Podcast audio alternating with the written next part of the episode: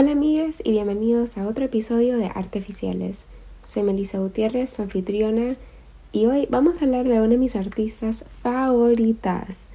En nuestro Instagram tendremos fotos de las obras de arte que cubriremos hoy, así como lo hacemos en todos los episodios, así que no te olvides de seguir Artificiales en Instagram, así como se llama el podcast, y así puedes optimizar tu experiencia, porque mientras escuchas el podcast puedes ver las obras de arte que discutimos. Así que ya sabes, síguenos en Instagram, Artificiales, así como lo dice el nombre, y no te pierdas de más contenido artificial. Antes de hablar sobre la vida y el arte del artista de hoy, quiero dar una advertencia ya que los temas de hoy son difíciles de navegar y la vida de este artista no fue la más fácil y sí tuvo un final trágico. Y más con todo lo que está pasando en el mundo ahora, sí quiero dar un poco de advertencia porque los temas que este artista trata sí son difíciles y son muy relevantes aún hoy. Explora temas de la violencia contra la mujer como el abuso sexual y el femicidio y también explora el poder femenino y su misticidad. Su arte es muy provocativo pero me parece sumamente importante así que igual me parecía em, un tema a tratar importante y, igual quería dar estas advertencias sobre su vida y su arte eh, por si alguien lo necesita. Y también en la descripción tendré las marcas de tiempo de, de los temas que voy a hablar hoy. Así que si eso es algo que te interesa, chequea la descripción. Como he mencionado más de una vez, el arte no siempre es hermoso y ornamental, puede ser crudo y difícil de asimilar. Y lamentablemente para ustedes, el arte que es desafiante y confrontacional es lo que me inspira porque me permite explorar cuestiones de derechos humanos y la condición humana a través del arte. Así que esta no será la última vez que hable sobre este tipo de, de obras de arte provocativas, pero espero que logren reconocer su importancia. Pero bueno, ¿de quién estamos hablando hoy? Nada más y nada menos que de Ana Mendieta, no sé cuántas veces puedo o voy a decir que es una de mis artistas favoritas, pero antes de hablar sobre su práctica artística, sí quiero tocar eh, parte de su vida porque yo creo que son cosas que simplemente no se pueden ignorar, no solo porque nos dan un entendimiento sobre el arte que creó, pero también por honrar su vida y ya van a ver a qué me refiero. Si no sabes quién es, Ana Mendieta era una artista nacida en Habana, Cuba en 1948, conocida por su arte conceptual en la escultura, la pintura, el vídeo y el performance art o arte performativo.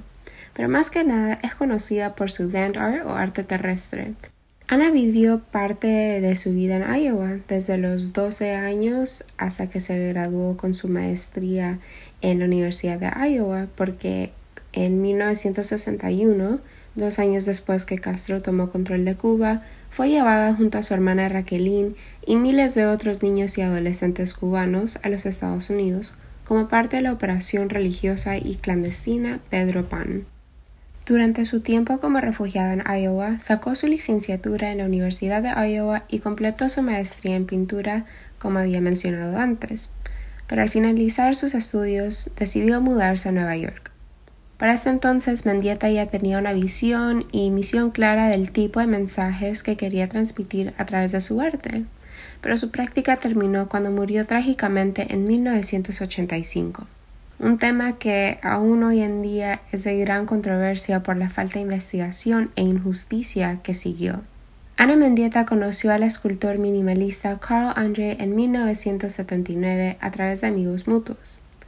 Poco después fueron enamorados por algunos años y en 1985 decidieron casarse. Seis meses después, Mendieta muere tras caer, supuestamente, desde el apartamento de André.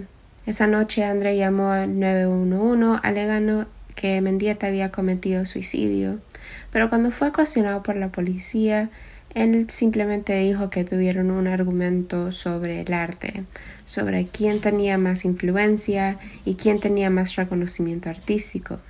Después dijo que caminó directo hacia la ventana y se tiró. Testigos cuentan que se escuchaba un argumento borracho y escandaloso, algo que no era nada nuevo para la relación que tenían Mendieta y Andre, y el portero del edificio recuerda escuchar a Mendieta decir tres afligidos no antes de ser encontrada en el techo de un negocio de 34 pisos debajo del apartamento de Andre. La verdad que estoy simplificando y resumiendo los eventos de esa noche bastante em, por delicadeza, pero sí les invito a investigar un poco más de este tema. Se sabía que la pareja le gustaba frecuentemente el alcohol y que eran de carácter fuerte, pero nadie nunca se esperaba que algo tan trágico sucediera. André fue juzgado por asesinato en segundo grado y tres años después fue absuelto de todos los cargos. Es decir, que no hubo justicia para Ana Mendieta.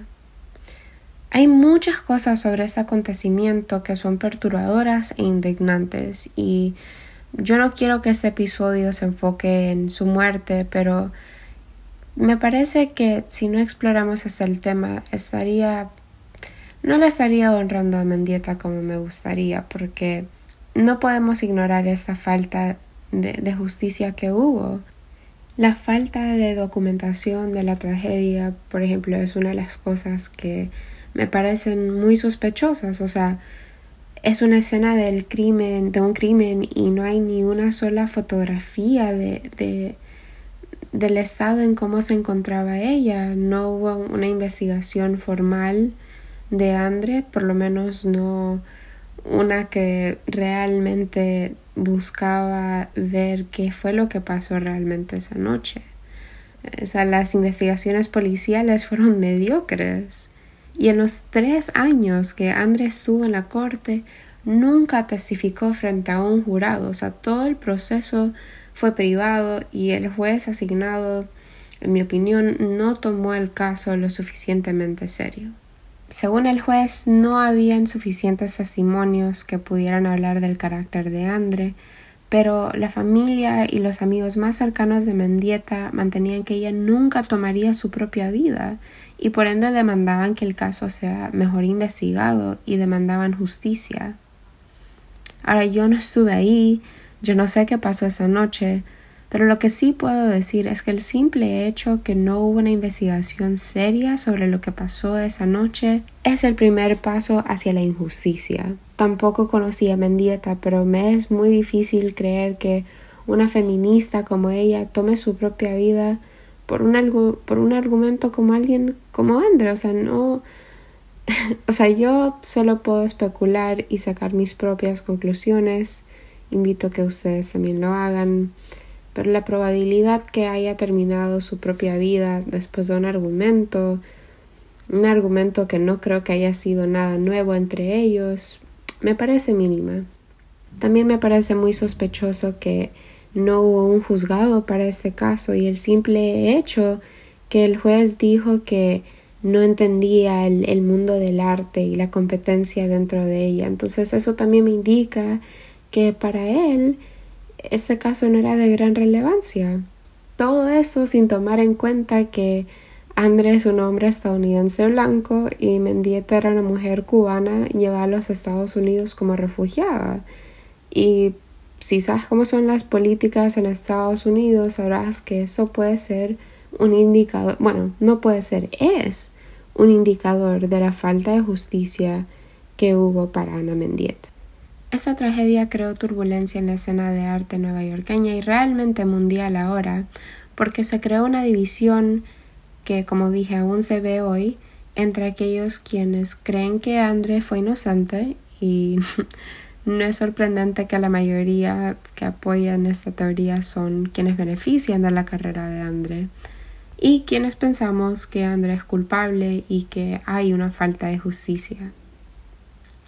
Hay muchas personas que cuando hablan de Mendieta se enfocan en su muerte por ser trágica e inesperada, y para alguien que centró su práctica artística alrededor de la denuncia de violencia masculina hacia las mujeres, es triste saber que ella también fue una víctima. Falleció a los 36 años y no tenemos la dicha de ver su progreso artístico como adulta mayor. Pero a pesar que Mendieta no era tan reconocida por su arte cuando estaba viva como lo es ahora, el hecho que hay personas que vemos la importancia y relevancia de su arte ha revitalizado la importancia de Mendieta no solo como artista conceptual, pero como feminista, latina, pionera y visionaria. Mendieta experimentaba con la escultura, pintura, video, fotografía, instalación, performance y mucha de su arte es corporal e involucra a la Pachamama.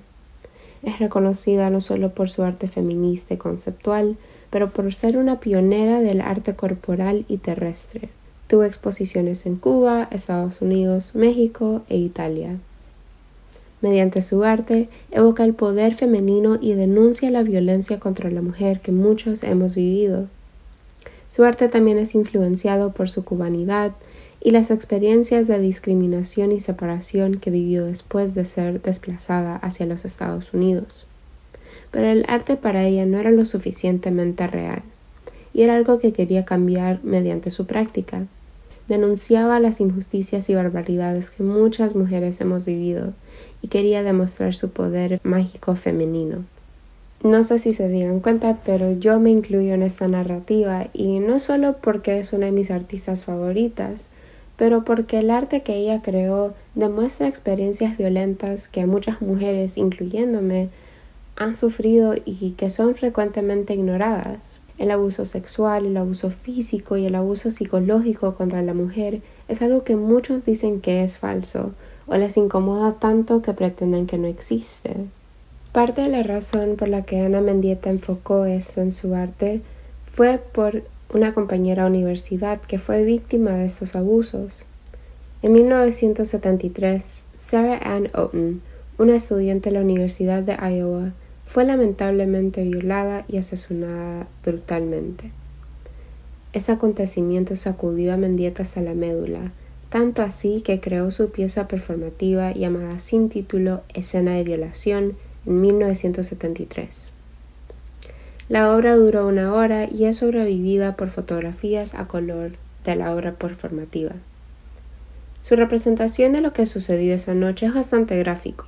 Los compañeros de clase entraron a un cuarto donde encontraron a Mendieta inclinada sobre una mesa con sus manos atadas detrás de su espalda, mientras la parte inferior de su cuerpo estaba desnuda y ensangrentada. La sangre corre por su cuerpo bajando hacia sus muslos y pantorrillas, hasta que vemos un charco pequeño de sangre debajo de sus pies.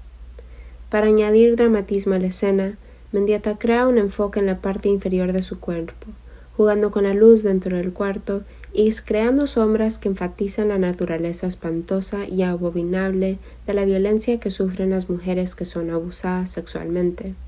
Mendieta busca denunciar esas realidades gráficamente porque suelen ser así de violentas en la vida real, y ella quería presentarlo así. Quería que el espectador logre entender a través del sufrimiento e incomodidad la importancia de denunciar esas barbaridades y demandar justicia. Mendieta ha dicho sobre esta obra. Creo que todo mi trabajo ha sido así, una respuesta personal a una situación. No veo ser teórico sobre un tema como ese. Aunque muchos reconocen que esta es una de las obras más gráficas de Mendieta, la utilización del cuerpo como material y tema son presentes por todas sus obras, por ende su reconocimiento como pionera del arte corporal. La inclusión de sangre, naturaleza, rituales sacrificiales y la distorsión de su cuerpo e identidad son elementos claves en su práctica artística. Aunque su carrera duró alrededor de 13 años, fue productiva e innovadora.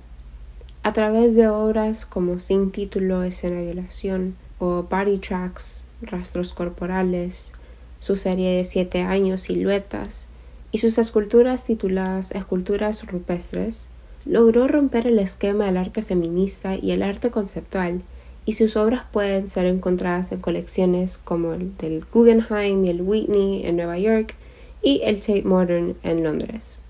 La vida que Mendieta vivió se ve en su arte y muchos piensan que es exclusivamente autobiográfica, y aunque parte de su práctica lo fue, la manera en cómo conecta el cuerpo con la tierra y las realidades de la vida a través de diferentes medios ya sea video, fotografía o performance, crea una experiencia compartida.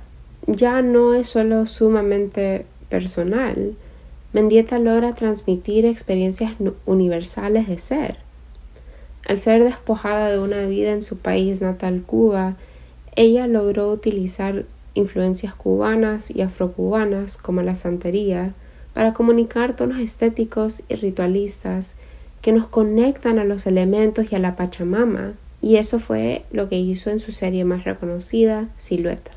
Ana Mendieta dedicó mucho tiempo y esfuerzo a las distintas maneras en que pueda crear obras de arte que nos conecten al mundo alrededor de nosotros, aunque no sea muy placentera. Otra de sus obras más reconocidas es Body Tracks o Rastros Corporales, que fue actuada y documentada en 1982. Antes que Mendieta entre al marco, vemos tres largas hojas de papel blanco colgando sobre una pared en una galería de arte. Luego vemos a Mendieta entrar al marco alzando sus brazos en forma de V y cayendo lentamente de rodillas mientras arrastra sus brazos ensangrentados por el lienzo, dejando huellas de un color rojo vívido y evocando una imagen y un sentimiento fantasmal que deja nuestra piel erizada. Aunque se refiere a elementos violentos, la manera en cómo Mendieta se desarrolla es visceral y honesta. Y como hemos visto, no es la primera vez que Mendieta se enfrenta a la violencia, respondiendo de una manera calculada e inquietante.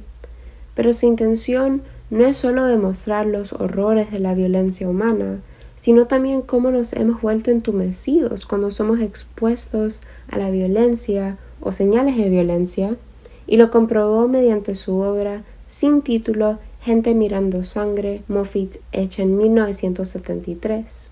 Fuera de su casa, Mendieta regó sangre animal y vísceras por toda la acera y creó una película Super 8 donde documenta la reacción de personas que se encuentran esa escena en un día común y corriente. Después de derramar la sangre y las vísceras, Mendieta se colocó en un lugar donde quienes pasaran frente a la escena no la puedan ver, y en su película Super 8 se nota el desapego que esos extraños tienen a la violencia. O sea, la mayoría de las personas que pasaban por esta escena no le dedicaban más que un par de segundos y luego continuaban con su vida como si nada había pasado. Se sabe que esta obra en particular enfureció a Mendieta porque nadie se dignó a llamar a las autoridades. Y a pesar de la falta de atención por parte de los desconocidos, esa película no es solo incendiaria, es innovadora porque revela la rapidez con la cual el ser humano ignora signos de violencia y demuestra la falta de empatía hacia aquello que tal vez no nos afecte directamente. En otras palabras, si ignoras un charco de sangre en la acera porque no tiene nada que ver contigo, entonces vas a ignorar a las comunidades marginadas, a las minorías, a las personas que han sido violadas, a los huérfanos, a aquellos quienes sufren de abuso verbal y físico, y todos aquellos que sufren como resultado de injusticia y condiciones inhumanas. Mendieta exploró temas sexuales, políticos, étnicos, morales y hasta religiosos con la esperanza de que confrontemos factores societales que podemos cambiar si prestamos atención.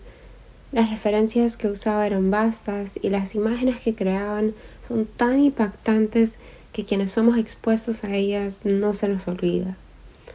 Los temas que Mendieta presenta, como la feminidad, la violencia y la muerte, son solo algunos de los enfoques y fragmentos de la sociedad que ella resalta en su práctica.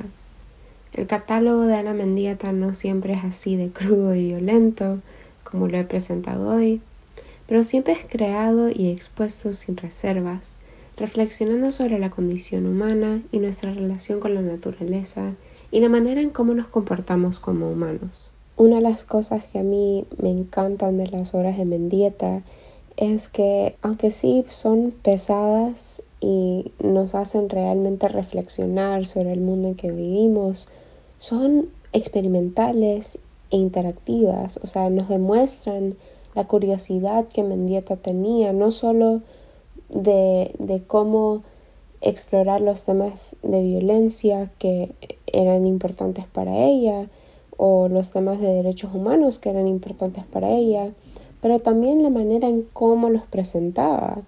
Y eso se puede ver en sus obras como Butterfly o Sweating Blood, que traducidas al español eh, son Mariposa o Sudando Sangre, Mendieta hace preguntas hacia sí misma y las documenta y las documenta de una manera muy interesantes, muy impactantes.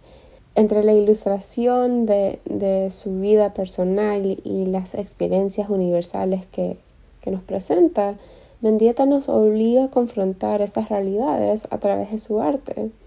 Y es algo que aún después de su muerte es muy valorada e inolvidable.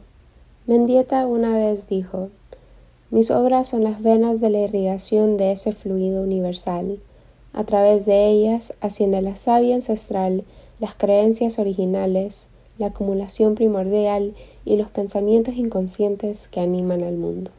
Aunque no hay muchas entrevistas o documentación de, de Mendieta hablando sobre su arte, hay unas pocas frases y esa fue una de mis favoritas que quería compartir.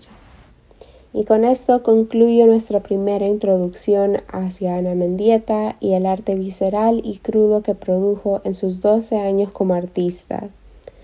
Es obvio que no pude abarcar todas sus obras y toda su práctica en un episodio, así que como mencioné antes, vamos a volver a visitar su arte en un futuro, enfocándonos en otras áreas de su práctica, como su serie de siluetas y su pionerismo del arte corporal yo sé que mi tono de este episodio no es el mismo que tuve en el primero y en el segundo y en parte es porque el tema de hoy sí es un poco pesado. Me encanta hablar de Ana Mendieta, me encanta hablar sobre su arte, pero también me saca bastante energía por la falta de justicia que mencioné al inicio de este episodio.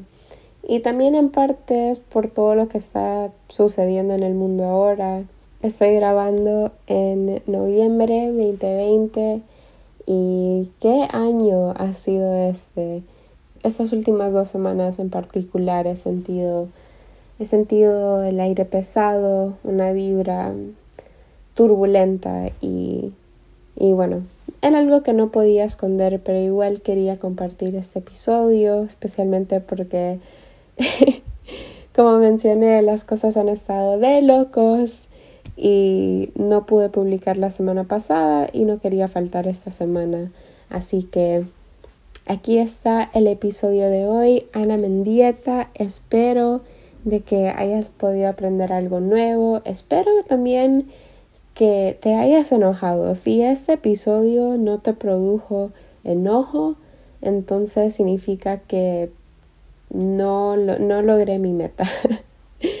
y bueno, espero que eso te incentive también a que tú busques por tu propia cuenta em, el arte de Ana Mendieta. Como he mencionado, nos puedes seguir en Instagram y ver las obras de arte que discutimos hoy. Y como siempre, espero que hayas disfrutado este episodio de Artificiales. No te pierdas nuestro próximo episodio, que espero sea la próxima semana. Pero así como van las cosas, quién sabe. Síguenos en Twitter y en Instagram para estar al tanto y te veré la próxima vez. Soy Melissa Gutiérrez y gracias por escuchar.